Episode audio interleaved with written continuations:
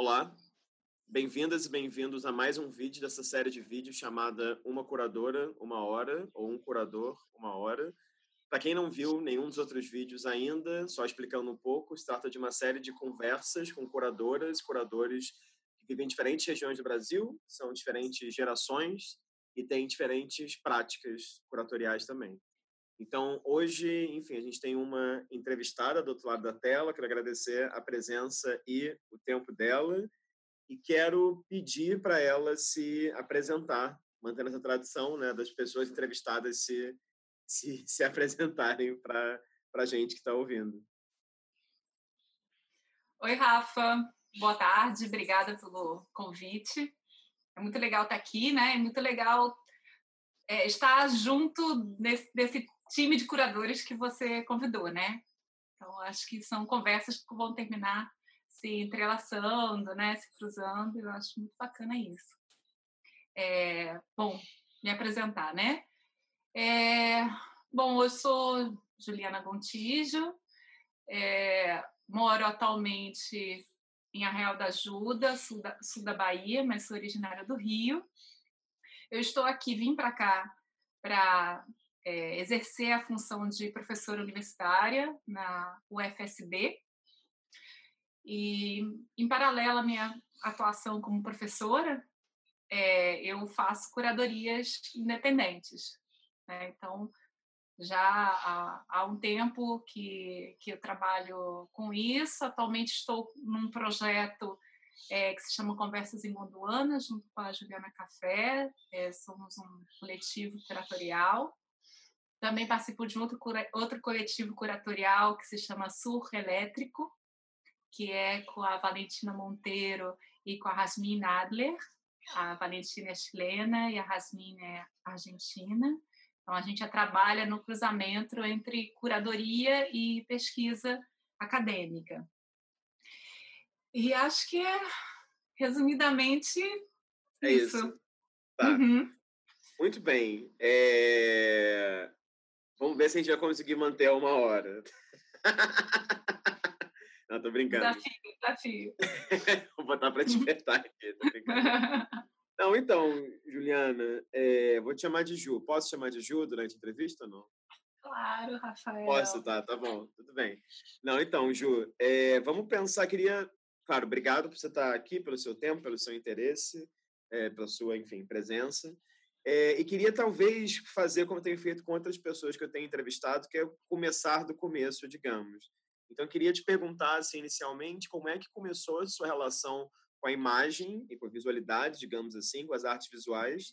E queria já perguntar isso direcionando para um fato que chama atenção na sua trajetória, na sua formação, que é o fato de que você é, fez parte da sua formação inicial na Europa, né? precisamente na França. Né? Você fez uma você me corrija se eu estiver falando algo errado, né? Você fez uma graduação em História da Arte em Toulouse entre 2003 e 2005 e depois você fez uma outra formação em Estudos Cinematográficos entre 2005 e 2007, na Paris 3. Uhum. Eu queria que você comentasse um pouco, assim, como é que foi essa sua relação com as imagens, né, com o interesse em estudar imagem e como é que foi para você também essa temporada sendo, não sei, uma estudante brasileira, né, assim, na, na França e nessas universidades são universidades que são muito tradicionais, digamos assim. Então, Rafa, eu é, fui para a França devido ao meu interesse pela fotografia. Né? Eu fazia aqui é, na minha cidade de o curso de cinema na UF. Estava no meu segundo ano quando eu fui para a França. E iniciei esse processo, né, que é um processo longo, enfim, junto com o consulado, uma parte burocrática um pouco extensa, é, eu, eu, eu fui com esse objetivo, né, estudar fotografia e talvez fotografia de cinema na França. É, eu acabei indo para Toulouse e tive alguns, algumas dificuldades para entrar em artes plásticas visuais, que era o curso deles lá, acabei entrando em História da Arte. Então, caí em História da Arte por acaso, na verdade. E decidi continuar lá porque havia uma escola de fotografia que eu queria fazer, que é a Escola de Arno. É, e aí, para entrar lá, precisava de dois, dois anos de curso é, na França, né, que é o primeiro diploma deles. E então, assim, meu início, a minha trajetória na França foi muito guiada pelo interesse da fotografia, né? Eu, já aqui no Brasil, é, eu era rata de laboratório, assim, adorava o laboratório de fotografia, assim, eu passava o dia inteiro ali, sabe? Saía com dor de cabeça, aqueles químicos todos, assim, eu achava, eu adorava. E lá na França a mesma coisa, né? Quando eu estudava História da Arte, tinha um laboratório de fotografia lá na universidade e eu estava direto naquele laboratório de fotografia, assim. É, isso realmente me, me, marcou, me marcou muito, né?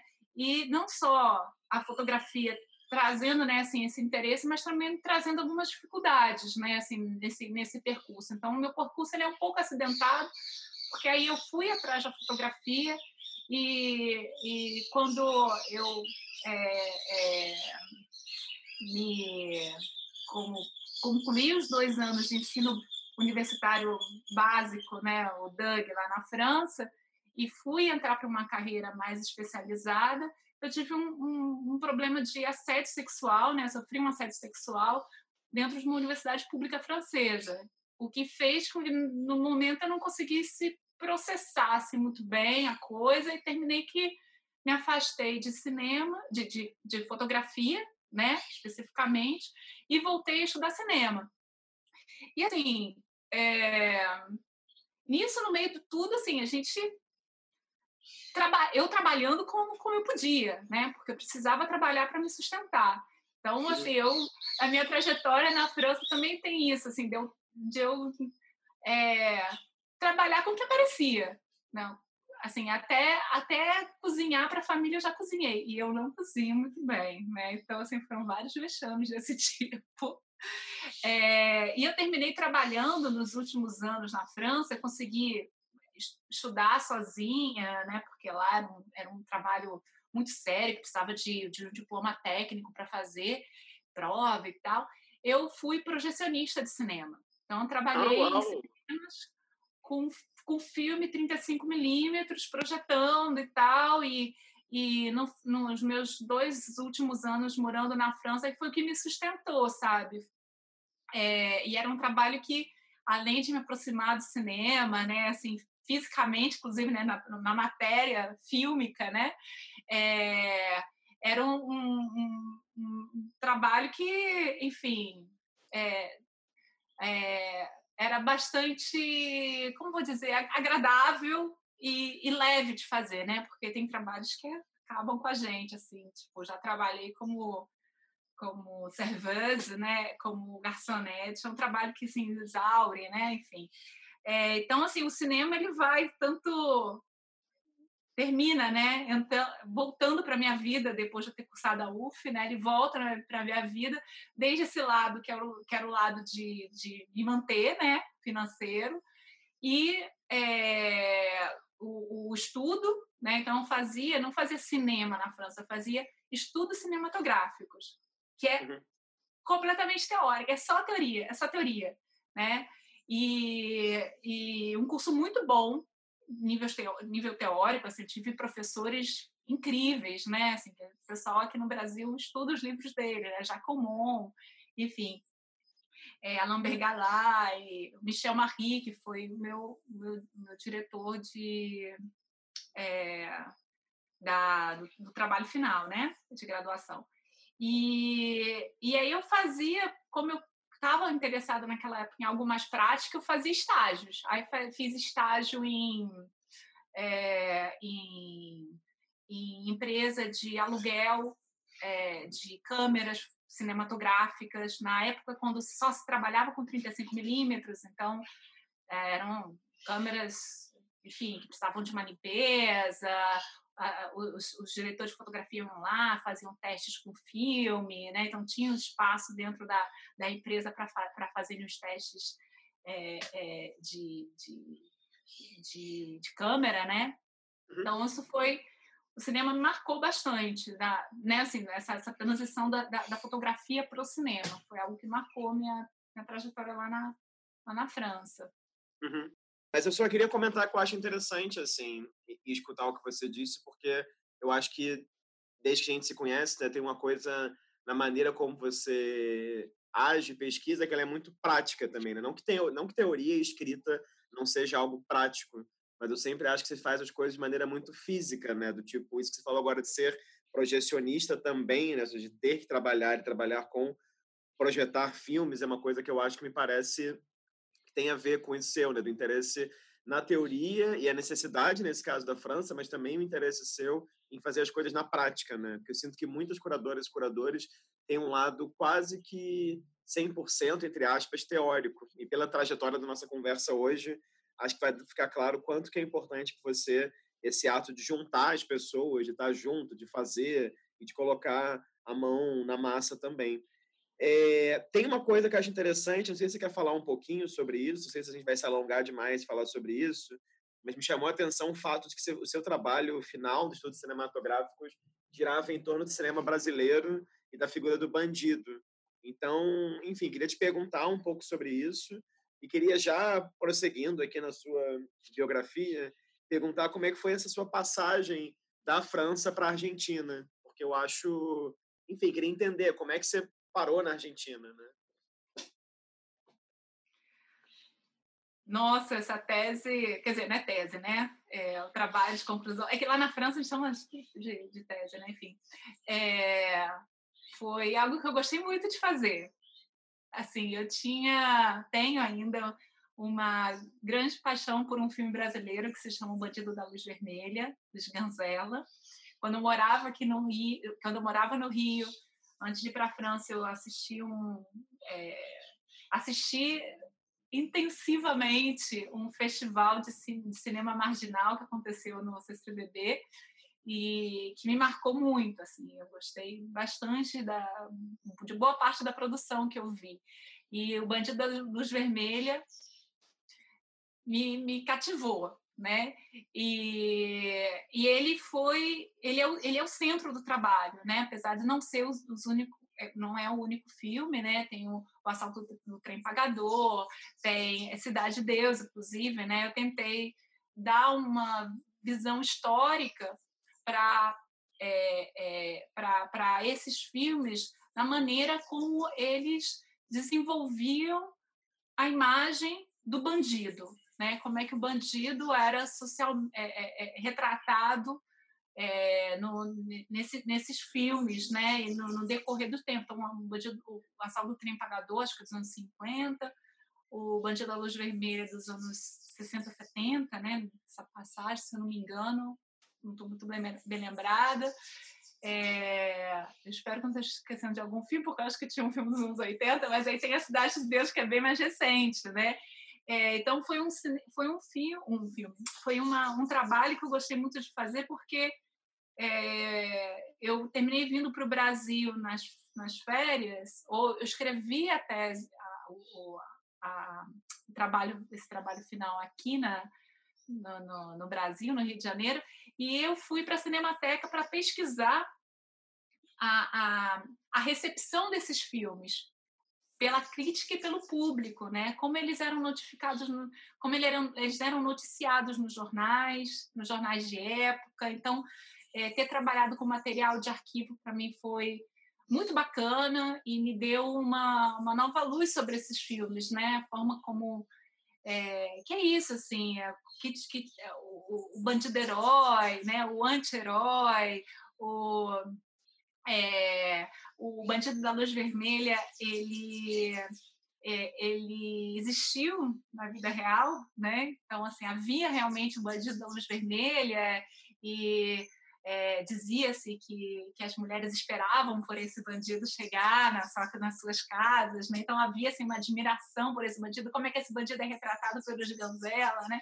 Então, é, esse, esse foi meu trabalho de conclusão, é, orientado, pelo, orientado pelo Michel Marie, e, e aí tive que debruçar, mas assim, claro, né, eu era muito, muito jovem, e acho que se hoje eu for ler provavelmente terei que fazer algumas revisões aí na parte de de sociologia, né, assim, de, de análise política, estética, inclusive, também, né, mas foi um trabalho que eu gostei muito. E aí você me pergunta da, da minha... como é que eu fui para a Argentina, né, porque, enfim, quando eu termino... Na verdade, eu poderia ter ficado mais na França em termos de estudo, né, assim, ter feito mais um ano e ter um, um diploma, que é o diploma de master, né, é, mas eu estava cansada de, de ser sudaca, sabe, na França. E quem já morou lá, enfim, sabe que não é fácil, né? Não é fácil para conseguir emprego. Então, a empresa que eu estava fechou e eu ia precisar correr atrás de um novo emprego. Eu morava no subúrbio parisiense, no subúrbio bem gueto mesmo, sabe? é, desses que as pessoas botam fogo nos carros, enfim, não era uma vida que às vezes as pessoas imaginam Paris, não, não tinha uma vida dessa, sabe? É, tinha uma vida de subúrbio parisiense. É, todas as vezes que eu tentei morar em Paris, eu não conseguia, não, não conseguia que me, de, que me alugassem um apartamento, além de ser tudo muito caro é, eu sentia muito muito preconceito, né? Assim, eu era vista como árabe lá e, e, e enfim, é, sempre admirei muito a cultura árabe, mas lá na França era, né? Assim, há muito muito muito preconceito com isso. Então era uma situação em que eu já estava meio cansada, né? Já estava cansada de viver e falei quero voltar para a América do Sul mas não queria voltar para o Brasil ainda. Queria ir para algum outro lugar. Eu já tinha. Eu já conheci a Argentina, de, de ter ido uma vez de ônibus para Buenos Aires, do Rio para Buenos Aires de ônibus, e tinha gostado muito. Falei, ah, um dia eu quero morar aqui. E sei, peguei e fui. Assim, eu tinha um salário de desemprego ainda. Falei, ah, eu vou aproveitar esse período para ver o que, que eu consigo lá, né? Como é que é. Mas a minha ideia era chegar na Argentina e trabalhar com cinema.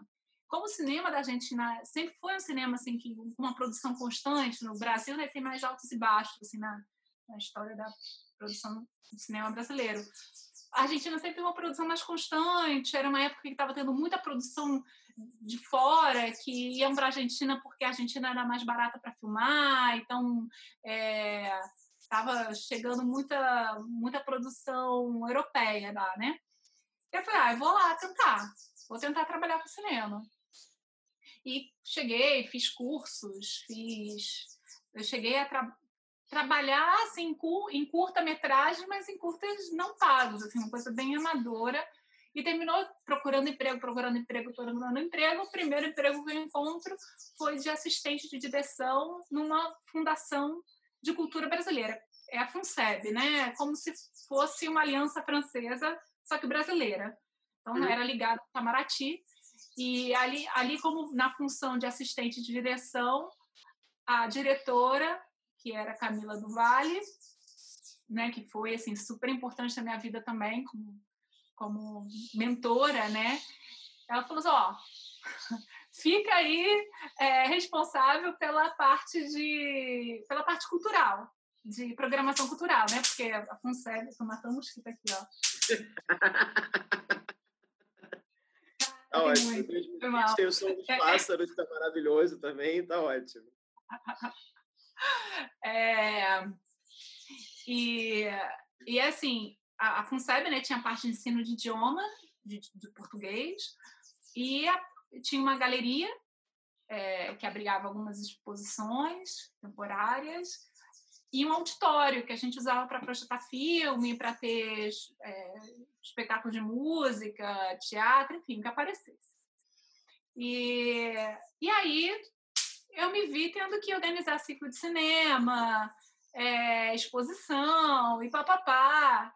E foi aí que eu me encantei com, com, com as artes plásticas, visuais, arte contemporânea, sabe? Mas, é... só uma pergunta então, Ju. Foi a primeira vez que você teve numa posição de fazer uma programação, certo? Foi, foi nesse foi. lugar? Foi. Foi a primeira vez que eu tive que fazer uma programação, né? É...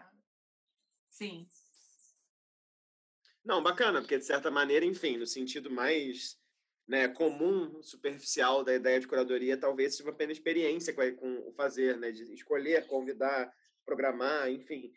E aí eu queria te perguntar, assim, isso da Argentina, porque realmente me chama a atenção na sua trajetória, é um mergulho, né, numa cultura que também é latino-americana, como a brasileira, mas é uma cultura não portuguesa, né, assim, uma cultura, entre larguíssimas aspas do termo, hispânica. Que não é que você morou um ano na Argentina, né, você morou muito tempo na Argentina, você fez a especialização em linguagens artísticas, você fez um mestrado, você fez doutorado na Argentina. Então, queria que você não sei, assim, tem uma coisa que chama atenção aqui que eu faço trabalhando na Fundação Proa, né? Que certamente é uma das instituições mais importantes de artes visuais e arte contemporânea, não só na Argentina como na América Latina, talvez. É, então, queria que você falasse assim um pouco sobre a experiência na Argentina, a experiência na Fundação Proa, é, enfim, como é que era estar nesse lugar, né? Assim, é, ser uma, uma, enfim, uma trabalhadora das artes lá na na Argentina sendo brasileira também, né? É, então, é... por onde começar, né? É... A... Argentina me acolheu muito bem, né? Essa é a primeira coisa, assim. As... É... Eu sentia lá muito muito querida por ser brasileira, né? Acho que eles, em geral, né? pelo menos as pessoas que eu encontrei, elas tinham uma admiração muito grande pela nossa, pela nossa cultura, pela nossa música, pelas nossas artes plásticas e visuais, né? Então, os argentinos conhecem é, Elliot Sica, conhecem Lígia Clark, né? Conhecem artistas contemporâneos, Cido Meirelles e tal. Então, assim, é, é, eles têm um interesse muito grande pelo Brasil, né? Inclusive né, a gente sabe dessa, desse histórico né, de turismo da Argentina, que os argentinos sempre vieram muito para o Brasil em turismo, né, mas assim há também uma admiração muito grande pela cultura. É, então, assim, desde já é, é, é me senti muito bem acolhida, né? É, eu senti ao mesmo tempo que eu não sabia nada da cultura, não só argentina, mas das outras culturas latino-americanos, porque uma das coisas interessantes na Argentina é que muitos, é, muitas outras pessoas de outros países latino-americanos vão para a Argentina para estudar, né? Então, quer dizer, para trabalhar também, né? É, mas existem várias, vários tipos de migração latino-americana na Argentina, mas há uma grande migração para estudar, porque na Argentina, assim como no Brasil, o, as universidades são públicas, né? São tem privadas também, obviamente, né? Mas tem muitas universidades públicas e gratuitas. Uhum. E, inclusive, é mais fácil de entrar na universidade lá do que aqui no Brasil, né? É, então, muitos colombianos, muitos peruanos, chilenos terminam indo para a Argentina para estudar, né? E, e aí é, isso foi algo que me surpreendeu, porque não estava só em contato com a cultura argentina, estava em contato com com essa galera toda, né, venezuelanos, né, colombianos, chilenos, peruanos, e, e me fazia sentir realmente como nós no Brasil a gente vira as costas, né, é, é, para pro, pro, os outros países vizinhos, bom, aí, aí mil é, a gente pode pensar em mil motivos para isso, enfim, o que, é que nos leva né, a desconhecer realmente. Antes eu falar música argentina, né? As pessoas praticamente não conhecem música argentina aqui, né? É, eu só escutava Mercedes Sosa, enfim. E é, então acho que essas duas coisas me, me impactaram, né? Tanto o acolhimento como esse contato com, com essa com, com essa comunidade é, latino-americana, né? E então assim eu trabalhei na Funseb e quando eu me vi assim tão interessada pelas artes visuais, aí me reacendeu a, o meu desejo pela fotografia. Uhum. E aí que foi eu fui, que eu fui fazer a especialização de linguagens artísticas combinadas né? E aí comecei a experimentar com vídeo, enfim, voltei a estudar, né? Então, voltei para a especialização, da especialização emendei um mestrado. É, e era uma especialização teórico-prática. Então, foi daí que eu comecei a me interessar, de fato, pela teoria. Não sei, é uma coisa estranha, né? Assim, a gente começa, tipo, sei lá, vai fluindo melhor de um lado do que de outro.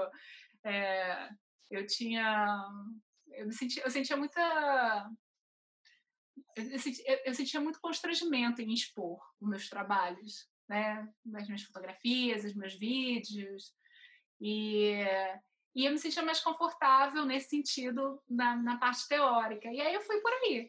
E, e é, tentei, tentei, tentei entrar na Fundação Pro, assim, né? Assim, eu sabia que eles estavam procurando alguém para para a área de programação, que é uma área que quem está ali faz uma espécie de coordenação de exposições.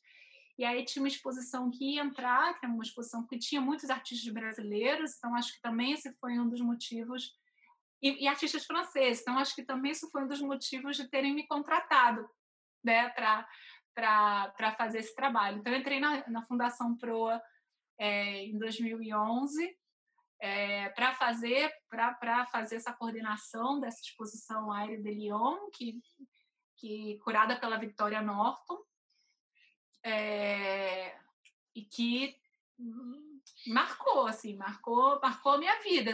A Fundação Pro é, uma, é um lugar é, de exposições internacionais com artistas é, de grande reconhecimento né, no mundo inteiro, no campo das artes plásticas e visuais, e é um lugar de muito alto nível de exigência. Né? Então, é, eu já sou auto, muito autocrítica e autoexigente, e, e lá, assim, é, o nível de exigência ultrapassava qualquer limite assim, do, que eu poderia imaginar, sabe?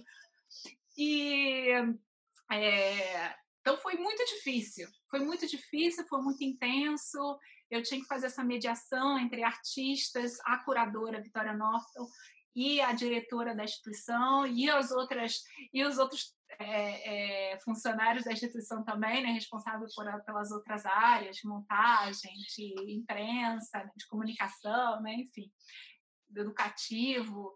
Então foi muito intenso e eu aprendi demais, assim. Não, não, não foi uma curadoria, naquela época nem pensava, assim. É, foi, acho que foi aí que eu comecei a pensar em, em, em me dedicar à, curado, à curadoria, na verdade, né? Eu estava muito próxima, tinha que, tinha que fazer essa intermediação, né? É, quase como uma assistente curatorial, né? Nesse sentido, mas do lado da, da instituição. Então foi um grande foi um grande aprendizado. E aí eu tive que sair porque eu iniciei o doutorado. E aí com o doutorado eu consegui uma bolsa na Argentina mesmo, né? E, e precisei como eu tinha bolsa não podia trabalhar. Uhum. E aí eu decidi me dedicar a, ao ao doutorado. E o doutorado é assim, nessa exposição na proa que você conheceu o Silvio Meirelles, não foi? Foi. A gente já fala sobre isso daqui a alguns minutos, mas é só para só quem está ouvindo ter isso na cabeça. É, e aí o doutorado que você faz tem esse título, o artista como inventor. Eu queria que você falasse um pouquinho mais sobre isso. E isso desembocou também nesse seu livro aqui, que é o Distopias Tecnológicas, né? Que é um livro que teve esse patrocínio da Funarte, né? Bons tempos de da bolsa pois de é, né? a produção bibliográfica e é um livro que, enfim, eu lembro que eu, quando eu tive a primeira vez foi no Parque Lage, quando você fez o lançamento do livro. E é bacana, já que a gente está aqui numa entrevista, né, que além de ter três partes que você fala de maneira mais teórica sobre essas questões da relação entre arte contemporânea e tecnologia, né, entre aspas, você faz entrevistas com o coletivo Gambiologia, o Dirceu Mauês, o Floriano Romano, o Grivo, Mariana Manhães, Milton Marques, o Paulo Nenflídio e a Vanessa de Michelis. Então, queria que você comentasse um pouquinho, assim, como é que foi esse momento tese, né, dois anos antes de terminar, desembocou no livro, né? Pois é, então, isso foi um pequeno erro de cronologia, digamos assim. Aquela coisa, né? Tipo, ups, tem que lançar um livro sobre meu doutorado, doutorado tem que ser em médica. Aí o que, que você faz, né? Bom, é, é, eu. Uma das coisas que mais me marcou, né, que eu falei que eu estava nessa, nessa especialização e mestrado, é, que era teórico-prático, assim, uma, um dos temas que me marcaram bastante foi a questão da, do cruzamento do corpo com as tecnologias, né? Então, é, a ideia do ciborgue, enfim, eu, eu, eu fiquei muito interessada, assim, muito instigada e é, quando eu fui para o doutorado, entrei no doutorado, é, eu pesquisando, eu me deparei com artistas que utilizavam tecnologia de uma maneira, é, vamos dizer assim, desrespeitosa, né?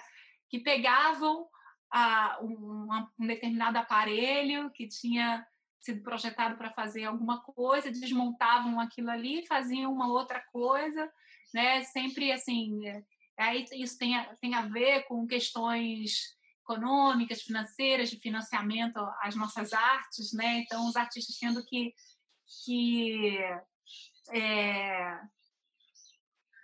criar com aquilo que tinham à mão, né? E utilizando aparelhos obsoletos, né? Eram considerados obsoletos já, né? Como câmeras VHS.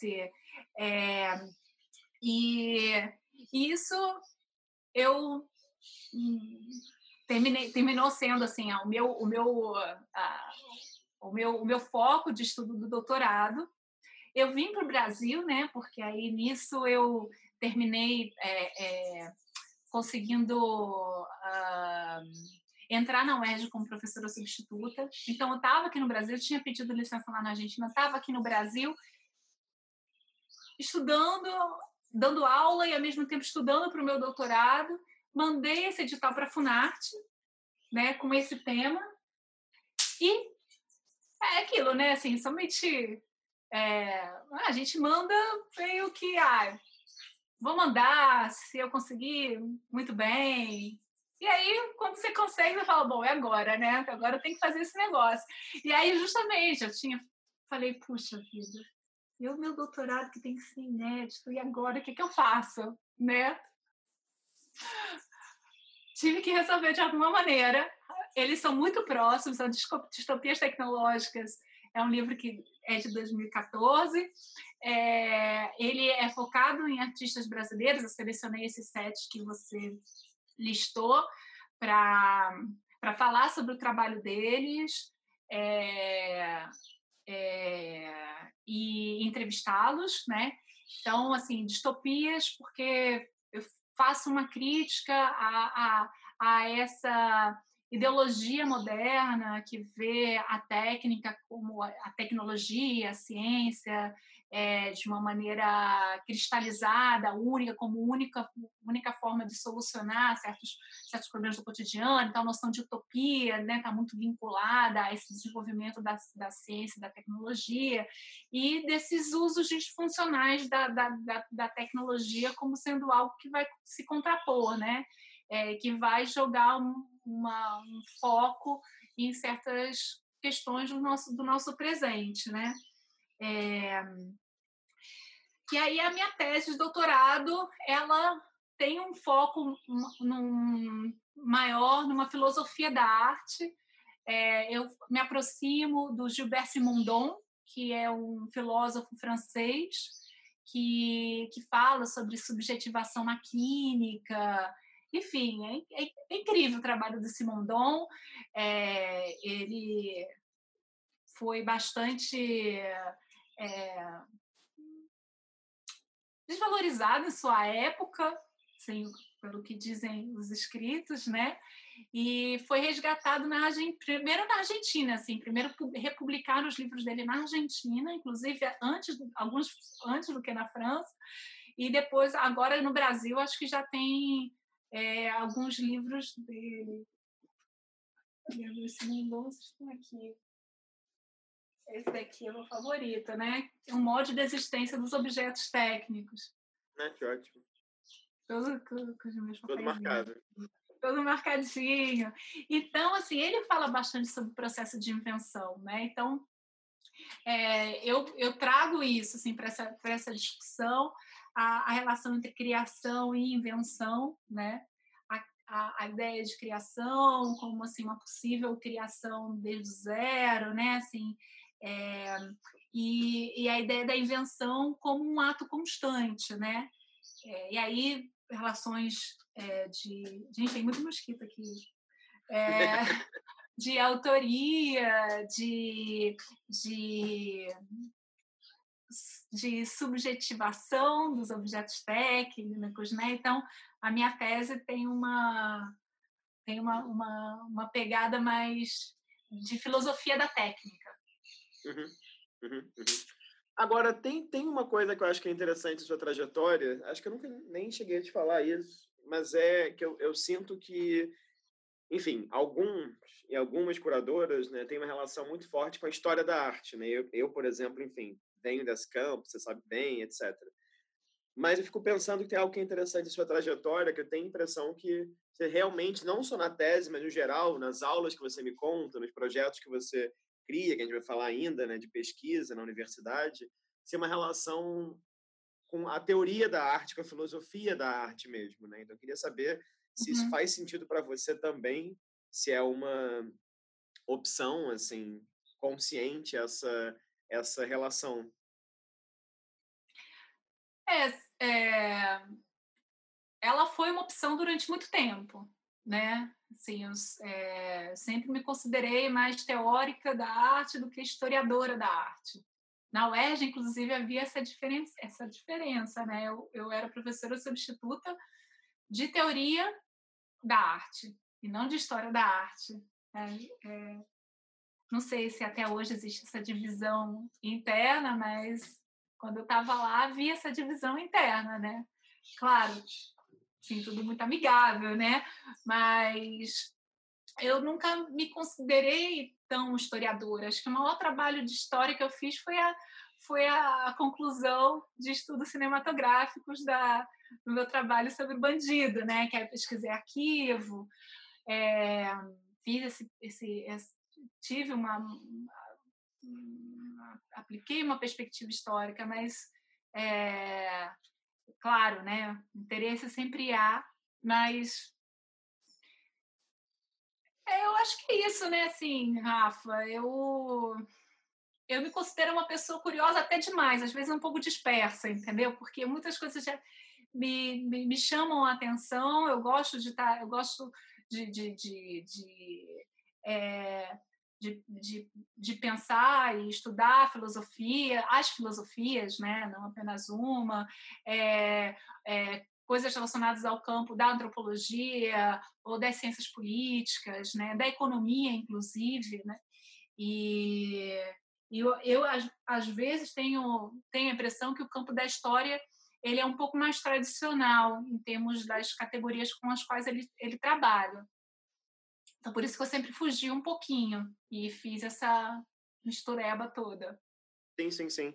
Agora, vamos falar então um pouco sobre a sua a curadoria que você considera né, essa sua primeira exposição, digamos, que é uma Instabilidade Estável, que foi no Passo das Artes, em São Paulo, em 2014, que era uma exposição coletiva, que inclusive tinha alguns artistas na exposição que estão também no seu livro, no Distopias Tecnológicas, né?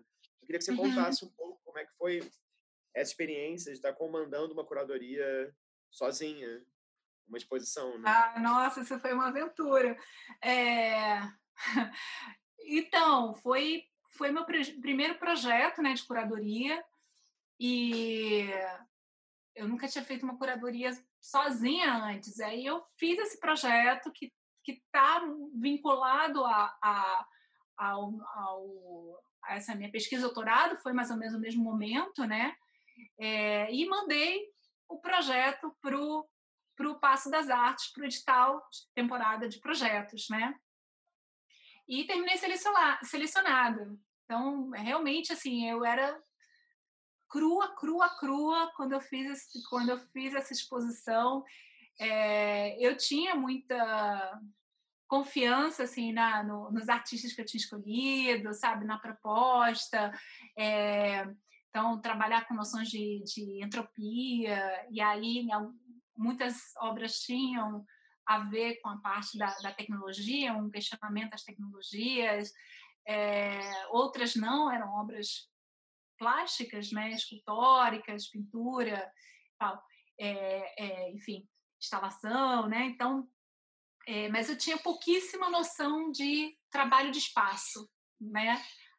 É, era tipo o arquiteto fazendo a, a, a expografia, eu achando aquilo ali incrível. eu achei incrível.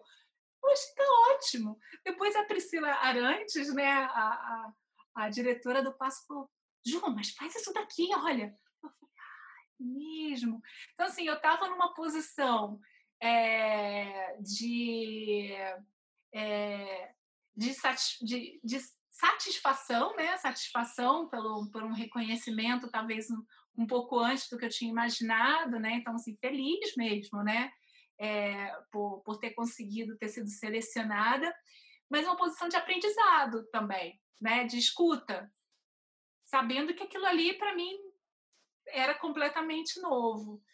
E é, acho que eu fiz uma escolha muito acertada dos artistas com quem eu trabalhei, que é, foram, assim, fluiu tudo muito bem né, com a gente, enfim, é, trabalhamos muito bem juntos, eu sinto isso, né?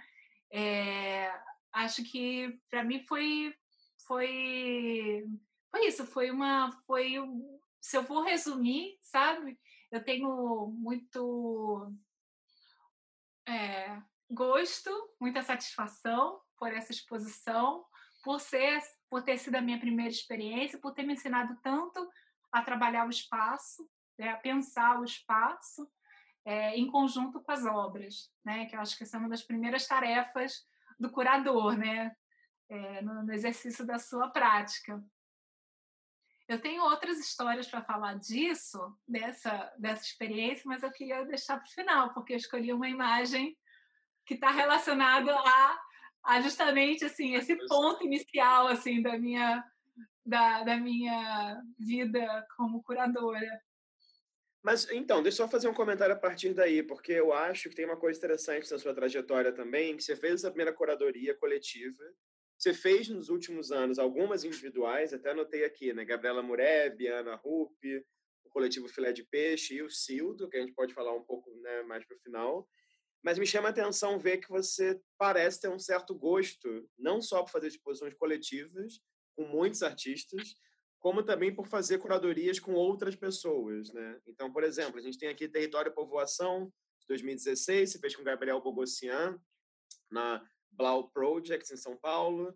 Tem aqui Duralexia de Lex, fez 2017, no Centro Cultural Parque de Espanha, em Rosário, com Rafael Fonseca, esse que vos fala. E tem também o Conversas em Gondwana, né, que você fez com a Juliana Café, em 2019, no CCSP, que vai desembocar né, num outro projeto de mesmo nome, se não me engano, é, no Uruguai, e que também teve uma outra reverberação anterior na África do Sul. Então, queria que você comentasse um pouco, assim, como que é para você isso de primeiro de pensar as posições coletivas com muitos detalhes, né? Então, a sua instabilidade estável te ensinou sobre o espaço, também te ensinou sobre essa dificuldade, esse aprendizado que é lidar com muitas vozes ao mesmo tempo, né? Que a gente sabe que uhum. pode ser estressante, terapêutico, antropológico, isso tudo. E como que é essa ideia de trabalhar em parceria? Porque mesmo esse grupo que você falou que você faz parte, essa rede, né, com essa curadora, desculpa, esqueci o nome, chilena, e essa outra argentina, também tem algo de pensar coletivamente, né? Então quero dizer assim que eu acho que e parece que é algo que te, é, te, te faz parte um pouco de você, do seu pensamento, esse trabalhar a muitas mãos, né? E a muitas cabeças também. Ah, eu gosto muito, cada vez mais, viu? É... Então, as, as exposições coletivas, elas são desafiadoras para um, por um curador, ao meu ver, menos para mim como curadora, no sentido da é, de como uma obra ela consegue se encontrar com outra, né? Uma poética se encontra com uma outra poética de outro de outro artista, de outros artistas, e aquilo ali consegue criar mundos diferentes de possíveis significados, né?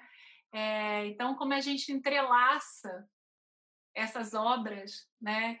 É, eu acho que é um, é um, é um grande desafio é, para o curador e é um lugar de criatividade para mim, né? É, eu sei que muitos curadores são criticados, né, por serem artistas demais ou criativos demais nesse sentido, né? De eu tento, sempre tento nunca é, sobrepor alguma coisa à obra, né? Eu acho que o meu interesse é sempre construir no diálogo, né? Às vezes esse diálogo não é feito só de situações harmoniosas, né? Ele é feito também de dissensos, mas eu sempre acho muito mais rico quando quando há essas, essa heterogeneidade, né? É, gosto muito de exposições individuais, acho que fazem a gente aprender muito sobre o artista. E acho que as, as exposições coletivas, elas, é, além dessa aprendizado sobre artistas, elas, elas conseguem é, criar assim, esses, esses, essas diferentes é, combinatórias, né?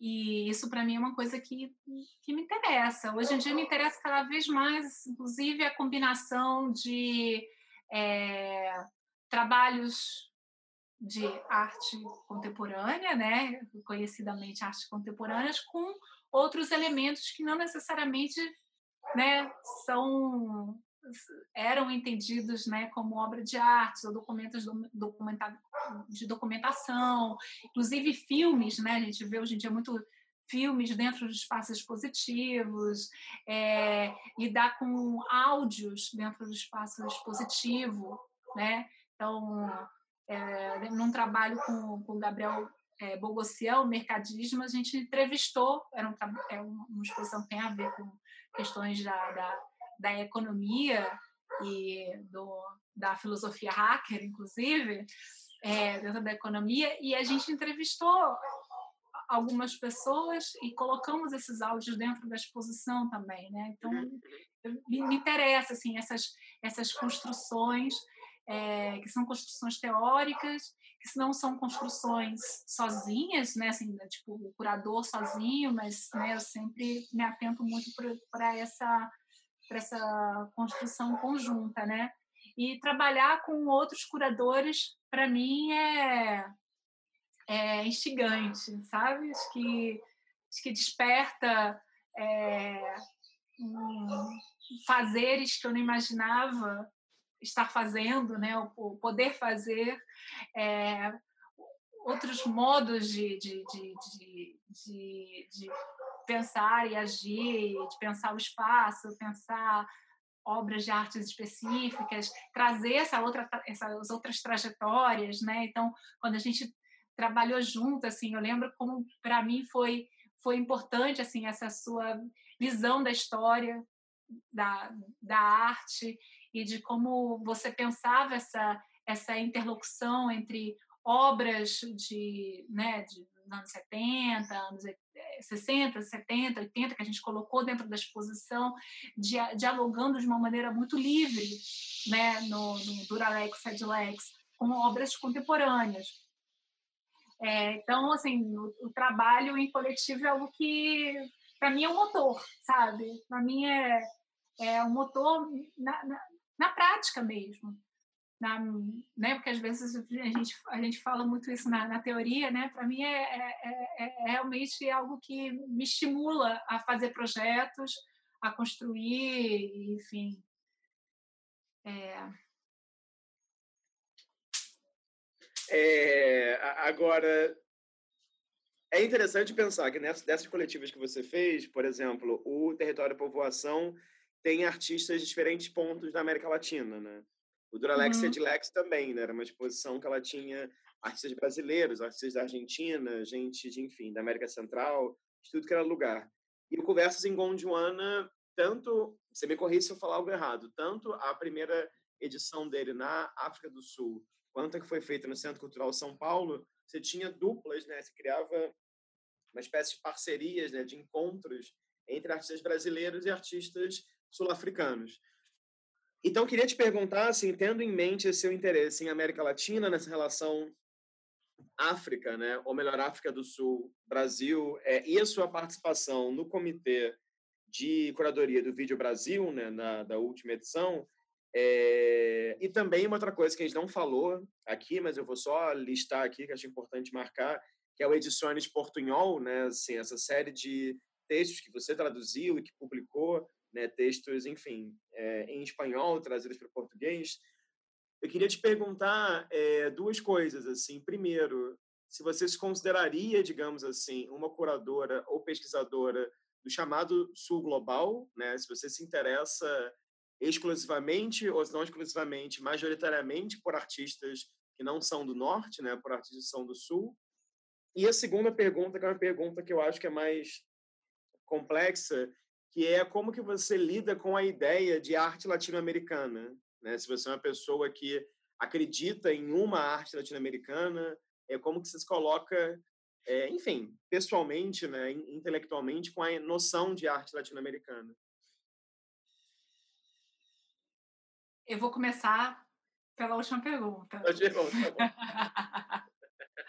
então, não, porque esse é, esse é um debate é, antigo, né? Assim, esse é um, um, um debate é, que tem aí pelo menos 50, 60 anos, né? Assim, há uma arte, assim como se pergunta, há uma arte brasileira, há uma arte latino-americana, né? Há algo, sim, a gente a gente vê movimentos dentro da arte, né? Para fortalecer um campo do latino-americano é, que que é que do, do, nos anos 60, 70, ele assumiu uma vertente política, né? Vamos aqui é, defender o que é nosso, porque somos colonizados culturalmente, né? Ensinam nas nossas universidades, os artistas são, é, eles usam como referencial apenas artistas né, europeus, é, norte-americanos. Então, assim, essa discussão é antiga porque ela, ela tem uma, uma atuação política muito importante. Então, nesse sentido, é, eu, eu, eu, eu acho que a defesa do latino-americano ela, ela, teve o seu lugar, né? É, acho que hoje em dia a gente já reconsiderou isso daí de umas, muitas outras maneiras. Né? Então, o Gerardo, Gerardo Mosqueira, né, é, cubano, fala sobre uma não uma arte da América Latina, mas uma arte desde a América Latina, né? Então, uma arte que é produzida é, num território específico. A gente entender como esse território ele influencia essa produção, né? Como ele particulariza essa produção, mas sem ter uma noção, é, sem defender uma categoria essencialista da arte latino-americana, e aí, vamos falar, né, a arte brasileira também, né, ou a arte argentina, como tendo características próprias e pré-definidas, né, que a gente sabe hoje em dia que isso não se encaixa, assim, é uma produção muito heterogênea, né, é, e então assim eu eu vejo a, a eu me interesso muito em trabalhar com o, é, com o latino-americano, é, principalmente pensando as redes, as redes que a gente pode construir aqui na, nessas, nessa nossa territorialidade expandida, né? Então, é, a, o, as colaborações que eu posso tecer com um, um colega, é, uma colega curadora é, é, chilena, colombiana, equatoriana, né? Como as nossas histórias elas é, elas dialogam, só que muitas vezes a gente desconhece ou a gente esquece. Então isso é uma coisa que me que, que desperta né, o, meu, o meu interesse também quando a gente começa a ver essas ressonâncias. Ressonâncias por quê? Por uma questão de um passado colonial que a gente compartilha, né? apesar da colonização portuguesa ser diferente da colonização espanhola e os processos de dependência terem sido muito diferentes né, também, mas né, a gente a gente compartilha uma, uma condição de colonialidade, né? Então isso é, eu acho que é que é de interesse. A gente compartilha certas situações é, é, econômicas, né? É, de, de de usufruto, né, e de, de dominação, de submissão, né, às grandes outras potências mundiais, que eu acho que é muito rico essa, esse fortalecimento, sabe? E, e dentro da arte, é, sempre eu lembro do, do, do, trabalho do, do Bruno Moreschi, né, do Histórias da Arte, assim, é, é isso, assim, essa necessidade de a gente é, rever nossa bibliografia dentro das universidades, né, é, e, e de começar a querer se conhecer, né? Assim, querer conhecer o, o que aconteceu. Bom, eu sempre lembro, levo para a universidade, quando eu vou dar aula de pop art, eu levo pop art argentina, porque lá, assim, lá a pop art é, é, foi importante, né? Então, teve um desenvolvimento local é, que, que eu acho que é importante ser mencionado, né? Inclusive havia havia intercâmbio entre os artistas, os artistas circulavam, então por que a gente ignora isso, né? Então é, isso, isso eu acho muito importante e isso entra na minha, na minha atividade curatorial, na minha atividade como professora também, né? É, e, e aí, peraí, a outra pergunta, a questão do sul global, né? Uhum. É, então, assim, eu sempre, eu sempre tive, desde a minha atuação, a, desde a minha prática e da minha atuação da, da, da desde da, da, da, teoria, da pesquisa, um envolvimento maior com, com latino. Ai, nossa, teve um mosquito que me atropelou aqui agora. É, que, que sempre teve mais vinculado com, com esses outros países somente da América do Sul, né, recentemente com a América Central. É, e, e, a questão do sul global chegou até mim pelo Conversas em Conduana, né, que a Juliana Café, ela, é, a gente começou essas conversas em 2016. Então, é, e a gente terminou lançando o projeto em 2017, Conversas em Conduana. E a Juliana Café estava indo estudar na África do Sul. E nesse momento a gente entrou em contato, então assim, um pouco pela pesquisa que a Ju já estava desenvolvendo, a minha pesquisa, né, desde esses lugares do, do, do latino-americano, é com a, com a, a teoria decolonial, né? Nessa, nessa perspectiva decolonial, que a gente vai vai estudar, então, é, é, o pessoal lá do, do grupo de estudos subalternos indiano, né, e a, a, a Ju na África do Sul em contato com uma discussão é, lembro que ela estava lá no movimento do Roads Must Fall. Hoje em dia a gente está com né, assim, essas, essas estátuas que estão sendo derrubadas em vários lugares públicos, né, sendo questionadas. É um questionamento também né, já antigo, mas agora está ganhando força. Lá na África do Sul, em 2016, 2017, o negócio estava pegando fogo nesse sentido. Então, é, é, eu me interesso pelo. A, pela meu trabalho dentro dessa concepção do sul global, ele ele veio um pouco a partir da, da, da, dessa, desses estudos da perspectiva decolonial, né? É, e no trabalho com o, o Conversas em Conguana. Mas você, no caso, não deseja se prender a esse recorte, digamos assim? Você tem interesse, não sei, você teria interesse, por exemplo, em trabalhar com artistas baseados também em lugares da Europa? Qual, qual que é sua, um pouco a sua... Como é que você se vê politicamente nisso, entende? Uhum, entendo. Porque, por exemplo, é... desculpa te cortar, porque ah. muitas vezes a gente pensa muito a ideia de sul global e muitas vezes está lidando com artistas que são, sei lá, nascidos na África do Sul, mas que já moram há 15 anos ah. em Berlim. Então, essa é... É, sul global é esse também, né? É, é, exato. Então, a ideia do sul global, muitas vezes, ela, inclusive o Vídeo Brasil, ele é, é, faz essa, essa diferenciação em alguns textos da Solange Facas, ela fala sobre isso, a questão do sul político, né? Aí tem o, o o quarto a noção de quarto mundo que também já é um pouco antiga né que é isso assim é o é, é, é essa imigração, então uma migração é, africana, asiática, é, é, latino-americana, em países do norte. É, então, como você falou, né, artistas que nasceram na África do Sul e que moram atualmente em Berlim, é, é, é algo que a gente vê bastante, porque enfim, por muitas questões, inclusive questões econômicas, questões do, do sistema da, de arte, né? Então, acho que isso é uma coisa, primeiramente, a ser, a ser considerada, né? A, a, é, eu, assim, Rafa, é, eu tento ser comigo mesma, apesar de...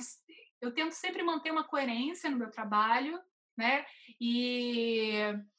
É, e faço constantemente autocríticas, né? Assim, faço muitas reflexões sobre minha atuação, mas eu tento não ser categórica com as coisas, né? Assim, então, é, é, eu não sou uma curadora que trabalha só com artistas do sul global.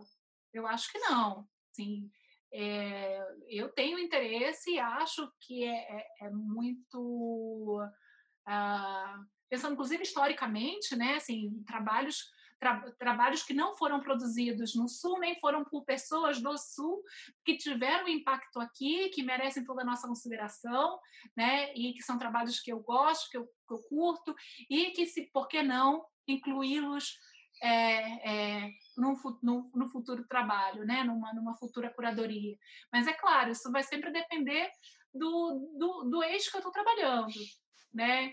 É, do, do, do, do, qual é o foco do, do momento. Nesse momento, no momento atual, eu não estou trabalhando com, sei lá, temas, enfoques, né, é, que, que abririam espaço a um artista é, francês, puramente francês de quinta geração, né, assim, enfim. Então, assim, o meu, o meu foco atual está nessa produção produzida desde o Sul Global, mas isso não sei por quanto Entendi. tempo. Não. Respondeu? Respondei? Agora, respondi, não, não respondeu. Agora, é... caminhando aqui já para um fim, eu queria que você comentasse um pouco, já que a gente falou tanto sobre América Latina, né, nesses últimos minutos, você falasse um pouco da sua experiência com o Cildo Meirelles, a exposição vocês eram juntos no Chile, e aí sim, vocês se conheceram na Fundação Proa e a exposição foi muito bem recebida lá, ganhou até um prêmio, não foi? De melhor exposição do, do ano sim. no Chile, não foi isso? Melhor exposição internacional pelos críticos de arte do Chile. Muito, muito ah. bem. Então, eu queria que você comentasse um pouco, porque eu acho que é uma exposição ela é curiosa na medida que eu acho que a opção que vocês fizeram da obra para ocupar o espaço, né, é uma opção muito precisa, digamos assim. Eu queria que você comentasse um pouquinho sobre isso. Então, é, eu conheci, o Cildo na Argentina, né, em 2011, quando participei dessa exposição, fiz a coordenação dessa exposição Aire de Lyon, na Fundação Proa. Então, Cildo estava justamente com o trabalho La Bruja, que vai ser o trabalho que vai para o Chile depois, só dentro de um outro contexto, né? numa exposição coletiva, enfim. E aí eu conheci o Cildo e a gente terminou, ah, enfim, desenvolvendo uma amizade, né? Eu conheci não só o Cildo, mas o Rubens, que é assistente dele há anos, e é, o, o irmão do Cildo também, enfim, né? Então a gente desenvolveu e manteve assim um certo diálogo ao longo dos anos, né? É, então, Ciro sempre nutriu uma admiração enorme por ele, pelo trabalho dele, ele como pessoa e ele como artista, né? E a primeira vez como curadora eu trabalho, fiz um trabalho com ele foi no Duralex Edulex, né? Que a gente montou uma ocasião, uma instalação dele. E aí, com isso, o pessoal da Bienal Sur, que é uma Bienal que está sediada na Argentina, mas ela é, a questão do, sul, do global volta, né? Que é uma é uma Bienal que está focada no sul global. É, então ela se desenvolve também em outros países, uh, no Brasil, né? É, houve exposições e no meu caso no Chile eles me convidaram para desenvolver um projeto com o Cildo E eu lembro, porque também foi um grande aprendizado, né? É, com, com o Cildo eu sempre aprendo muito. É, ele, eu fiz uma primeira proposta de uma exposição que era uma pequena retrospectiva, né? Eu fiz aquele o, o, o, trabalhinho de curador, né? Eu peguei, olhei os trabalhos dele, tinha, a gente tinha limitações com o fato de evitar transporte de obras, transporte importante de obras, então focar mais em trabalhos que pudessem ser produzidos no local, da, no país de exposição, né? Para evitar transporte de obra internacional. E então, assim, olhando essas limitações, falei, vou fiz um recortezinho, pensei uma, uma, uma narrativa que guiava esse recorte, né, para dar uma certa coerência a essa seleção e apresentei para ele. Tudo bonitinho, né, o PDF, não sei o quê. E o Silvio pegou, olhou aqui, analisou e falou comigo, falou assim, olha, Ju, acho que poderia ser muito bacana fazer esse projeto, né, fazer essa pequena mini, pequena antologia, né, de meus trabalhos, principalmente porque eu nunca expus no Chile. Depois ele lembrou que ele fez uma pequena exposição do, do, do Camelo, da obra, de uma obra dele lá na, em Valparaíso. Ele falou, bom, eu nunca fiz uma exposição assim, tipo individual, grande, né, no Chile, e poderia ser então interessante dar ao público uma, uma visão mais ampla do meu trabalho. Mas, ao mesmo tempo, eu sinto que, é, que, que é mais interessante, ou pelo menos a mim me interessa mais, ir mais a fundo num trabalho. Né? Olhar para um, um, uma obra e ir a fundo nela. E peguei aquilo ali e falei, então tá, então eu vou para casa pensar, né? Porque é, precisei de um tempo para refletir e, e, terminei fazendo uma, uma proposta a, ele com muito menos trabalhos, é, onde a, a era o trabalho principal, né? É, só que a Bruja ela é, visitava outros trabalhos do Cildo. Né? Então, a bruxa é, visita, visita né, os volumes virtuais. Então, os fios da bruxa terminam construindo os volumes virtuais do, do, do Cildo. E é, eu, eu sempre gostei muito dos trabalhos é, sonoros do Cildo. E, e propus a ele a gente introduzir Mebs Caraxia, que é um trabalho que foi pouco mostrado, até aqui no Brasil mesmo, né? Estava no, no, no, SESC, é, na, na, retrospectiva que eles fizeram no, no, no SESC, agora, né, recentemente, mas era um uhum. trabalho pouco mostrado até então. E, então a gente trabalhou apenas com esses três, com esses três, é, com essas três obras, né? É, e e foi uma baita experiência, assim, porque. Bom, porque primeiro era o Cildo, né? Assim, o Cildo, que eu digo toda a carga do que é o Cildo, é, num país que, que é o Chile, que o Cildo ele é conhecido lá, né? Ele é muito admirado lá. É muito impressionante, assim, porque é, é, realmente, assim, as pessoas ah, enfim, né, nutria essa, essa admiração por ele e havia então uma expectativa muito grande com a exposição, o que aumentava a pressão em cima de mim, né?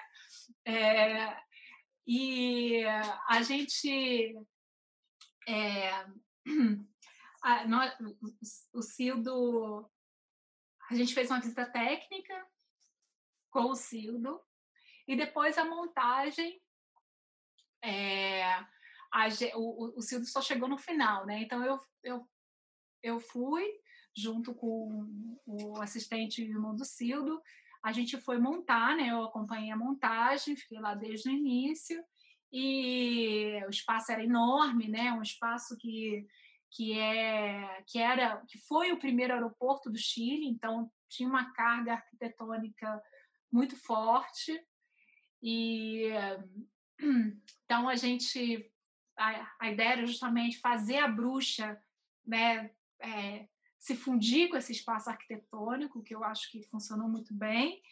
É, e o Cildo chegou no final. Né? E eu lembro assim que, bom, eu sou uma pessoa já super exigente, perfeccionista, né? Enfim, e eu estava muito preocupada, óbvio, né? Com, poxa, né? Já é Cildo Meirelles, eu estava ali acompanhando a, a, a montagem.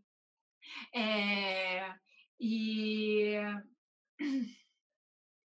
e alguns, claro, toda montagem, né, a gente sabe que montagem atrasa, mil problemas imprevistos no caminho, é, a gente, né, fica tensa até o final, né? Ou mesmo, inclusive, depois do final também. Mas e eu falei, bom, quando o Cildo chegou, alguns dias antes da abertura, eu falei, olha, Cildo, temos alguns problemas, né? Assim, antes dele chegar no espaço, temos alguns problemas, temos alguns atrasos e tal. E o Cildo, assim, maravilhoso, assim, com a generosidade dele absoluta, falou assim, Ju, no final é só arte. No final é só arte esquenta não. Olha, assim, aquilo ali tirou um peso, né, dos meus ombros. Claro, não quero, não quero desmerecer a, arte, né, mas é de, de colocar o peso certo nos, nas coisas, né. O mais importante são os significados que aqueles trabalhos conseguem construir. Não a obra em si, não a materialidade da obra, né? É, então, sim, foi um ato de confiança enorme que ele fez em mim, né? E eu sou muito grata, serei sempre grata a ele por isso. É, acho que aprendi muito é, em, é, em como pensar, como, como, como atuar dentro do meu campo de trabalho, né? É, e terminou que a, que a exposição foi, foi, foi um grande sucesso, assim, né? De, de, de crítica. É, a gente ganhou né, esse prêmio que você mencionou. E, e é isso.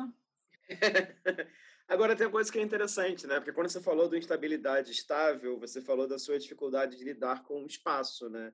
Da planta uhum. baixa, de alguém fazendo a planta, e de repente a exposição do CIO de 2019, cinco anos depois, é uma super instalação totalmente site-específica, que é, entre largas aspas, espaço puro, né? vem muito de um encontro com o espaço. E daí eu queria pensar essa ideia de espaço para trazer um pouco para algumas coisas que você tem feito desde 2018, né? Feito na, na Universidade Federal do, do Sul da Bahia em 2018, não foi? Ou foi 17? 2018. 2018 porque você tem feito alguns projetos lá que também pensam espaço, né? Tem o exercício de espaço, teve o Sonda, tem o Abrimento, tem o Artista Visita, e eu queria, é, talvez, terminar pedindo para você falar um pouco sobre isso, assim, como é que você se sente agora como professora universitária, né, de uma universidade em Porto Seguro, que é uma universidade que, que é uma cidade, né, muito associada ao turismo, ao lazer, numa universidade, num curso que pensa arte e humanidades de forma ampla e onde você chega como alguém que trabalha com teoria, com história e também com curadoria. E aí o que me chama a atenção é, uma vez você chega na universidade, você rapidamente, né, pensando nessa sua postura, digamos, colocar a mão na massa, né, muito pragmática, você rapidamente pensa projetos de pesquisa que envolvem os alunos e as alunas em fazer coisas, né? Fazer exposições, ocupar o espaço da universidade como espaço positivo, que foi exercício de espaço, ou ocupar uma casa em X lugar da cidade e pensar aquilo ali de maneira efêmera, enfim. Me parece que o espaço e a sua experiência curatorial também, e também com, com produção, com estudo, é muito importante para as suas experiências como professora barra curadora, né? Então, eu queria que você falasse um pouco sobre isso, como é que tem sido e quais desafios você tem encontrado também. Eu entrei na universidade em 2018, né? E a Universidade Federal do Sul da Bahia é talvez a universidade mais nova no Brasil, pública, né? Foi a última criada pelo, pelo governo do PT. Ela inicia em 2014 é, suas atividades. Só para dizer assim que é uma universidade muito nova e a gente é, nós estamos nesse processo de construir uma, uma universidade. Então, desde o, os planos de curso, ementas, né, até a, a chamada aos, aos alunos. Né? Nós somos uma universidade que precisamos de alunos, de mais alunos, porque não temos alunos suficientes, há vagas sobrando. Gente, venham para o UFSB. E a UFSB é um projeto muito ousado, que é um projeto que parte então de uma, de uma ideia de uma universidade inclusiva, né, e inclusiva epistemologicamente falando também. Né? Então, uma universidade que faz uma reforma curricular em todos os seus, todos os seus cursos, já desde o início. Então, eu não a gente não tem as aulas de história da arte tradicionais que a gente vê na maior parte das universidades brasileiras. Né? Então, a gente tem é, a gente não chama nem de disciplina, a gente chama de componentes curriculares. A gente tem componentes curriculares que se chamam é, estéticas ameríndias, poéticas afrodescendentes, é, e por aí vai. Né? A gente pensa a história desde uma visão da historiografia, né? E então eu atuo nesses nesses componentes curriculares, mas um dos motivos que me falaram que eu fui chamada, né, escolhida a entrar na universidade foi pela minha atuação curatorial. É, então, não só eu tenho componentes curriculares ligados à curadoria dentro da, da, da universidade, eu dou aula disso, mas eu cheguei e o decano das artes falou assim: olha, Juliana, você precisa organizar uma exposição com os trabalhos, com os trabalhos dos alunos. Tinha acabado de chegar, não conhecia nenhum aluno. Como é que eu vou organizar uma exposição com trabalhos dos alunos, né? Então, isso foi uma, um grande desafio, porque não só eu não conhecia os alunos, mas eu também estava ainda descobrindo o que, que é esse contexto, o que, que é Porto Seguro, é, o, o, o, o que, que é a, é a, quais são as disputas que que aconteceram, eu já sabia um pouquinho, né? Mas que acontecem ainda nesse território, né? Então, assim, a gente aqui tem uma grande atuação muito forte da, da do povo pataxó.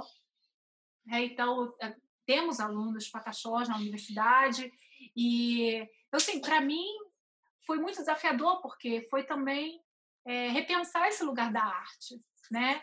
Repensar as práticas artísticas, e, e ao mesmo tempo lidar com algumas expectativas, porque alguns colegas queriam que eu fizesse uma exposição tradicional, cubo branco. Falei, gente, mas não tem nem cubo branco aqui, como é que a gente vai fazer uma, uma exposição cubo branco? Então vamos, vamos pegar, em vez de a gente olhar o que a gente não tem e tentar recriar um, um, um padrão, um modelo, que não vai ficar bom, né? Vamos tentar potencializar isso que a gente tem. Né? Então, a, a, primeira proposta, o primeiro projeto de extensão que eu fiz lá foi o exercício de espaço. Né? Então, eu chamei, novamente, sempre trabalho, eu gosto de trabalhar com, realmente com outras pessoas na universidade também. Eu, chamo, eu chamei é, dois colegas para trabalharem junto comigo, né? como colaboradores, que foram é, o Augustin é, de Tume e a Aline Nunes, é, a gente teve verba para ainda te convidar como curador externo e demos bolsas para, para artistas para virem, ah, porque a nossa universidade ela, ela não está só em Porto Seguro, né? ela está em Tabuna e em Teixeira de Freitas, que são duas outras cidades do sul da Bahia. Então, para outros estudantes virem dessas outras cidades, a gente fazia uma espécie de residência. Então, uhum. nessa nossa mini residência, que foi curta, né, durou uma semana, é, os estudantes produziam o trabalho deles, né, o projeto que eles tinham mandado na nossa convocatória, a gente é, dava uma, fazia um acompanhamento, porque justamente o exercício era, chamava exercício de espaço, que era justamente isso, era um exercício de como é, utilizar o espaço, no caso, o, espaço da universidade, o campus da universidade, né, para inserção de trabalhos artísticos, né, para sites específicos, para instalações, mas utilizando esse espaço heterogêneo, espaço que não é um cubo branco, né? Enfim. É, então a gente trabalhou com isso, a gente trabalhou com uma, uma comissão curatorial. Então já não era nem uma dupla ou um trio, né? A gente, além de, de da gente, né? Que eu, dessas, você, a Aline, o Augustão que eu mencionei, a gente chamou estudantes para compor uma comissão mista, né? Então a, gente tem essa preocupação porque a universidade uma das bases da universidade é o Paulo Freire, então a gente tenta o mais possível levar o Paulo Freire, Paulo Freire para a prática, né, o que nem sempre é fácil. É, então tem o Anísio Teixeira também, enfim, outros grandes educadores. Então a gente tenta fazer com que o tempo inteiro os discentes, os, os estudantes, eles estejam, tenham uma participação ativa, né? É, que eles também conquistem uma autonomia dentro dos processos deles de aprendizado, né? Enfim. Então, para mim era muito importante tê-los nessa nessa comissão curatorial. Então, nessa comissão curatorial, a gente escolheu, os, a gente recebeu os trabalhos da convocatória, a gente escolheu os trabalhos, a gente criou os trabalhos, a gente escreveu, enfim, né? É, e aí foi muito interessante, tanto pelo, pelo aspecto da coletividade, como a gente trabalhou o coletivo, né? Para mim foi muito importante, e esse trabalho do espaço, né, do, do, do espaço da universidade, né, da gente tentar entender aquilo que a gente tem, de potencializar aquilo que a gente tem, né? E aí esse é um trabalho que eu, que eu venho tentando conjugar, né, assim, a curadoria com a, a docência, né? É, tanto a, é, nessa integração dos estudantes aos projetos, né, fazendo com que eles sejam parte, né, que a gente possa tentar aí, é, formalizar estruturas horizontais, mais horizontais de trabalho, né, é, fazer com que as estruturas horizontais sejam efetivas, né, com que elas funcionem de fato, que é um desafio, né, e e tentando entender o que é esse território Porto Seguro e atuar nele, né? Então, ver quais são os espaços que a gente dispõe aqui, o que, que a gente pode, através da arte, modificar, né? ressignificar, é, causar fricções, né? É, aproximar também a população de Porto Seguro às artes e à universidade ao mesmo tempo, né? Por ser uma universidade muito nova, um lugar como Porto Seguro, que tem uma população muito flutuante, né, de turismo e tal, a noção de cultura que está muito vinculada ao turismo, então é difícil, né? É, inclusive, a secretar, a, não, não existe uma secretaria de cultura, é uma subsecretaria de cultura que está vinculada a turismo, então o turismo consome toda a verba, e quando eles falam de evento cultural, é, eles são, são aqueles shows que eles contratam artistas de fora acaba com toda a grana e sobra pouco para os artistas locais, né? Então, é... enfim, é esse o trabalho que a gente está fazendo, né? Que foi um foi um tanto prejudicado pela pandemia, né? Como em todos os lugares, mas que agora a gente está somente em um projeto de construir uma espécie de mostra online dos estudantes da universidade uma plataforma online. Uhum. É, e estamos nesse processo de construir edital. De, a, importante para a gente é dar bolsas para os estudantes, né? porque os nossos estudantes é, vêm de condições socioeconômicas difíceis, então que pioraram com a pandemia, né? Então a gente tem, sempre tem essa preocupação, né, de dar um aporte financeiro à, à produção artística dos nossos estudantes. Não, ótimo. Então, já que você falou em espaço e virtualidade, vamos, para a gente terminar aqui e partir para a pergunta surpresa que eu vou te fazer, Vamos então compartilhar as imagens que você trouxe, que são imagens que falam muito de espaço também. Vamos ver se vai dar algum problema aqui. Foi? Tá vendo aí? Tô. Tá. Então, você quer comentar um pouco? Você trouxe três imagens, né? Você quer comentar um pouco por que você escolheu essas imagens? Enfim, conta pra gente um pouco. Então, eu, eu escolhi essas imagens pelo próprio desafio dessa nossa conversa, né? Você me falou que havia muito de uma volta às origens e eu escolhi uma imagem que faz parte dessa minha primeira experiência como, como formalmente como curadora, né? É, na exposição Estabilidade Estável e no Passo das Artes, né, 2014, foi, foi. 14, 14. E, uma e é uma instalação de um amigo, parceiraço, artista que eu adoro, assim, admiro muito, que é o Daniel Mugel. E tem é uma sequência, né? Se quiser passar as outras, só para o pessoal ver, esse trabalho se chama Amnésia. E, e é um trabalho onde, como vocês podem ver aí na estrutura, o Daniel constrói esse cubo de o interior é terra, o exterior é tijolo e por cima, que não dá para ver tão bem, é o piso similar ao piso do espaço expositivo, né? Então no caso aí eram taquinhos de madeira.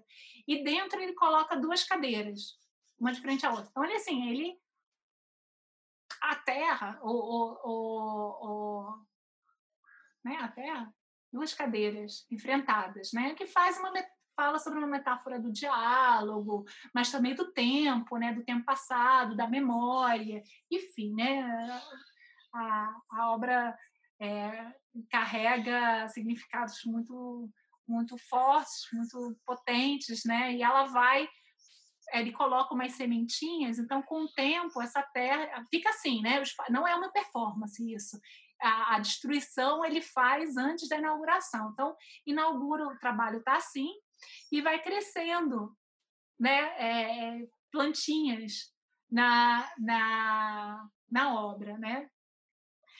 Então, é uma obra que está em constante transformação, por isso que ele, ela estava na exposição. E aí eu trouxe essa sequência de imagens, então saí quando ele construiu, é, a, a, destruição dele e, e, essa imagem final, porque, assim, é... não posso me emocionar, mas porque foi assim uma experiência muito marcante para mim, né? Assim, dessa exposição e desse trabalho, né? Desse, do, do trabalho com, com o Daniel, que é uma pessoa queridíssima na minha vida. É, mas assim, o Daniel, então assim, a exposição do passo, a, a, a, a, convocatória, o edital era assim, né? Então curador ganhava, era selecionado com a proposta, né? Eles me davam uma, uma verba, né? E eles também pagavam os artistas que estavam dentro dessa exposição para o artista poder uh, cobrir os custos de, de, produção, enfim. E o Passo não se responsabilizava pela produção das obras, né? Então, isso foi claro desde o início. O Daniel foi para São Paulo, né? O Daniel estava morando no Rio na época, foi para São Paulo. Eu também, né? Fui para São Paulo e, e tinha que fazer a montagem desse trabalho. Ele combinou com um pedreiro para ajudá-lo, né? A fazer o cimento, enfim, né? É um trabalhinho braçal. E o cara com quem ele combinou não foi. E não tinha ninguém para fazer. E a gente tinha que montar. Eu falei, Daniel, serei sua assistente. Farei o que você me manda. Então, assim, eu, eu fiz cimento, eu coloquei os tijolos, assim, tudo com a supervisão dele, né? Botei a mão na massa, literalmente mesmo. E, e, e eu lembro, assim, que a gente se divertiu, deu trabalho para cacete a gente se, se divertiu fazendo isso. Então, é, assim, eu tenho um pouquinho de é, de afeto especial por esse trabalho, por causa disso também, né, de eu ter me envolvido tanto e, e disso ter marcado também a minha própria experiência dentro da curadoria, como né, assim, essa ideia de, de, de, da cura, do cuidado, né, assim, de, do, do, do fazer o possível para que aquilo ali aconteça, né? E eu lembro que a gente trabalhando, então tudo sujo, né, assim, de, enfim, de terra e tal. É, o Passo das Artes nessa antiga sede, né, lá no Butantã, era uma sede muito grande, geralmente eles faziam duas exposições simultâneas. E eu estava dividindo o espaço com uma exposição é, que é o duplo, duplo olhar, né? que é a coleção do Sérgio Carvalho com a curadoria da Denise Matar. Sim, não vou fazer nenhuma, nenhum comentário pessoal em relação a Denise, mas assim, era, o contraste era muito grande. Então estava a Denise sentada na sua mesa, com seu computador, laptop e dois montadores, ela dando ordem para os montadores. E eu, assim, eu lá toda suja, eu, Daniel, né, assim, todos sujos, suados, assim, terminávamos o dia mortos. E ela na mesa não tinha um fio descabelado, né? E eu, eu lembro, assim, dessa experiência de pensar, olhar aquilo e falar assim, eu quero estar onde é que eu estou agora, assim, claro, né? A gente aprende, né? Como a gente já falou, as lições de espaço e tal, de é, a gente vai aprendendo, a gente vai evoluindo, mas para essa curadora que eu, eu não quero esquecer disso, eu não quero esquecer disso na minha vida, não importa se um dia serei curadora da Bienal, sei lá o quê, não importa, sabe? Eu quero lembrar desse dia, sabe? Eu quero ainda ser essa pessoa sabe? Eu quero, é, enfim, se precisar, estou eu varrendo, se precisar, estou eu limpando, se precisar, estou eu carregando tijolo. E estou lá também escrevendo com todo cuidado, né? Com as questões mais conceituais, mais teóricas dos trabalhos, mas é isso, assim, para mim é, é, é um lugar de, de início, né, e de guia também. Uhum, uhum. Não, eu não, não sabia dessa, dessa outra exposição acontecer ao mesmo tempo, não. E acho interessante essa história, porque poderia virar também um dado conceitual da obra, né? Daniel só montar a obra se o curador da exposição montar sozinho com ele, né? Porque é isso, não é, não é, como você falou muito bem, não é criticando, mas é que são muitas maneiras simultâneas de fazer curadoria, né? E de ter relações uhum. também de trabalho com artistas, com instituições, etc. Para a gente também não achar que o único comportamento da curadoria, ou a única estrutura possível de trabalho é a da exposição ao lado, né? Acho que tem, assim, tudo acontece simultaneamente, especialmente num país como o Brasil, né? Assim, que você Sim. tem cidades como, como você acabou de falar, Porto Seguro, que mal tem um orçamento para as artes visuais, ou muito menos ainda para a arte contemporânea, em comparação com São Paulo, né? Que é a, cidade que tem dezenas de SESCs e um estado que tem dezenas de SESCs e e que tem algo, né, como o Passo das Artes, que é um edital super tradicional no Brasil para jovens artistas, né, sempre entre aspas, e jovens curadores, enfim. Então acho que é bacana, assim. E, e, é, e é, isso, né? É, é interessante como é um trabalho que fala sobre escultura, instalação, fiscalidade, questões que me parecem estar um pouco em tudo que você faz, né? É, e assim, acho que é, não é também romantizar uma precarização, né? Sim, uma precariedade exatamente. que a gente tem. Então, assim, é, é muito importante quando se pode, né? Ter uma equipe trabalhando junto, né? Então, é, mas, é, mas não dá também para a gente, para o lugar onde a gente atua, de querer que as coisas sigam sempre um determinado padrão, né? Ou que evoluam de um determinado modo né? Uhum. Claro que cada um também vai estabelecer sua própria relação com o seu campo. Eu gosto de botar a mão na, na massa, eu gosto de, de, tá, fazer parte desse processo, né? Então, uhum. para mim isso é importante. É, é outras é... pessoas não gostam. Acho que, é acho que isso é interessante pensar também, né? É uma questão Sim. que tem a ver com estruturas de trabalho, orçamento, grana, etc., mas também posturas existenciais, né? Assim, acho que tem eu, né, na entrevista eu tenho aprendido isso. Tem muitas curadoras e curadores que não querem estar nesse lugar da montagem, né? Que enxergam enfim, para muitos curadores e curadores, o ato expositivo nem é necessário, né? A curadoria é uma outra coisa. Então, isso é bacana, né? Essa... E foi ótimo ouvir seu relato, assim, porque acho que tem muito desse... de um começo, né? É, ocupa um lugar simbólico, assim, de certa maneira, né? Uhum. Não, que bom, que bom. Ju, é, vou, vou parar aqui. Pronto, voltamos. É, queria, claro, te agradecer um monte. E para terminar, queria te fazer uma pergunta que é a seguinte: é, nas outras entrevistas que eu fiz, em algumas delas, né, eu perguntei no final para os curadores e curadoras que conselhos eles dariam para alguém que está começando na curadoria ou alguém que quer ser curador. Eu queria te fazer a pergunta oposta. Que conselho você não daria? O que, que você indicaria, na verdade, que vou falar melhor, o que, que você indicaria que um curador ou curadora nunca fizesse na sua na sua prática e na sua e no seu percurso, entendeu? O que, eu aconselharia que ele nunca fizesse? Nossa. É. é... É... Eu, eu, eu, eu, eu tô tendendo a responder isso me aproximando da pergunta que você fez aos outros, né? O que ele deveria fazer? Meu Deus, que difícil, né? Porque é, para mim assim, é a coisa que é muito importante é falar, ele ele deve sempre escutar, né? Assim, a atividade da escuta, né? Para mim é muito importante.